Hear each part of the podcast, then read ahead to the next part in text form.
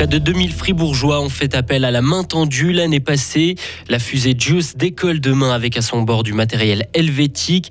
Et Barmouth est-elle perdue? La Russie le sous-entend. Météo, une relative embellie est prévue pour demain avec de bons moments ensoleillés avant le retour de la pluie. Météo complète à la fin du journal de Hugo Savary. Bonsoir Hugo. Bonsoir Maurizio, bonsoir à toutes et à tous. Les conflits armés impactent directement l'ambiance générale. Jusque dans le canton de Fribourg, la main tendue nord-ouest qui prend en charge notre canton le constate dans son rapport annuel. Le nombre d'appels ne fait qu'augmenter. Selon le président de l'association qui offre une écoute aux personnes qui sont en détresse, cela s'explique notamment par la guerre en Ukraine qui pèse donc sur le moral de la, population et qui s'ajoute aux autres inquiétudes, Lorraine Schott. L'an passé, ce sont près de 12 000 personnes qui ont composé le 143 et qui ont été prises en charge par les bénévoles de l'antenne nord-ouest de la main tendue. Cela correspond à 250 appels de plus qu'un an plus tôt. Et parmi la totalité de ces appels, 16% proviennent du canton de Fribourg. Les autres, des cantons de Berne, de Neuchâtel, du Jura et de Soleure. Et on constate qu'entre 2021 et 2022, ce sont toujours les femmes qui composent le plus le 143 dans ces régions.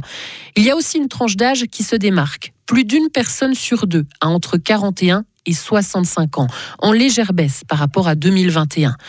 Dans la majorité des cas, ça, ça ne change pas d'une année à l'autre. C'est la gestion du quotidien qui pèse particulièrement sur le moral de la population et qui les pousse à contacter la main tendue. En 2021, cette gestion du quotidien inquiétait 26% des personnes. En 2022, cette proportion est montée à 39%. Arrivent ensuite les souffrances psychiques, puis les souffrances physiques. Et pour faire face à la hausse des appels, la main tendue Nord-Ouest a décidé de former de nouveaux bénévoles pour répondre aux appels, des bénévoles uniquement francophones, car actuellement deux tiers des appels proviennent de personnes francophones. Les loyers n'ont jamais été aussi chers en 15 ans qu'en ce mois de mars 2023. D'après la plateforme HomeGate, sur un an, la hausse moyenne des loyers a atteint 2,6% en Suisse. Fribourg est quelque peu épargné avec une augmentation de 1%.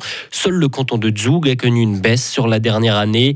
Les cantons où la hausse était la plus importante sont Glaris, Le Valais et les deux Appenzell qui montent à plus de 4%. Destination Jupiter. La sonde spatiale JUICE devrait, devait décoller cet après-midi, mais le lancement a été reporté à demain en raison de mauvaises conditions météo. La sonde partira de Kourou en Guyane française. À son bord, un spectromètre de masse élaboré par l'Université de Berne. L'instrument devrait permettre de mesurer l'abondance chimique de l'atmosphère des lunes glacées de Jupiter alors à quand les premiers résultats? La réponse d'André Galli, physicien à l'Université de Berne. Alors là, c'est la patience, la patience et encore une fois la patience. Car après le lancement, JUICE va être plus ou moins en hibernation pendant presque toute la croisière et sa croisière durera à peu près 8 ans. Alors ça prend longtemps euh, d'aller d'ici jusqu'à Jupiter on s'expecte avoir les premiers résultats de Jupiter et de ses lunes glacées en l'an 2031.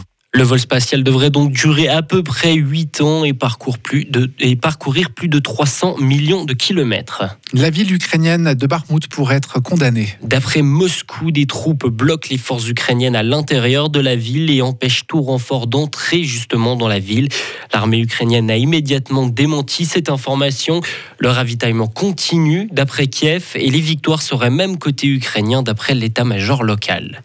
Et conséquence logique de l'invasion russe en Ukraine, le PIB ukrainien a complètement chuté en 2022, moins 29% par rapport à l'année précédente. Des statistiques publiées aujourd'hui par le gouvernement. Le secteur économique le plus touché est celui du bâtiment avec une chute de près de 68%. En Birmanie, à présent, de nouvelles estimations ont été faites concernant le nombre de victimes de l'attaque aérienne de mardi. Au moins 130 personnes auraient perdu la vie dans les bombardements menés par les forces gouvernementales. Ces estimations ont été faites par des journalistes sur place. Les autorités, elles, n'ont donné aucun bilan pour l'instant. L'ouest de l'Australie se prépare à vivre le pire. Les autorités ont ordonné des évacuations à l'approche d'un cyclone tropical. Selon les prévisions, la tempête pourrait provoquer des rafales de plus de 300 km/h. Le cyclone Ilsa devrait toucher terre ce soir ou demain matin, pas très loin de la ville de Perth. D'importants dommages humains et matériels sont craints, une des plus fortes tempêtes des dix dernières années dans le pays. Et Pour terminer, la pilule abortive reste temporairement autorisée aux États-Unis, mais les conditions pour y recourir sont désormais plus drastiques. Trois juges ont rendu ce verdict et parmi ces règles, le nombre de semaines de grossesse sera limité à 7 contre 10 auparavant pour recourir à cette pilule. Retrouvez toute l'info sur frappe et frappe.ch.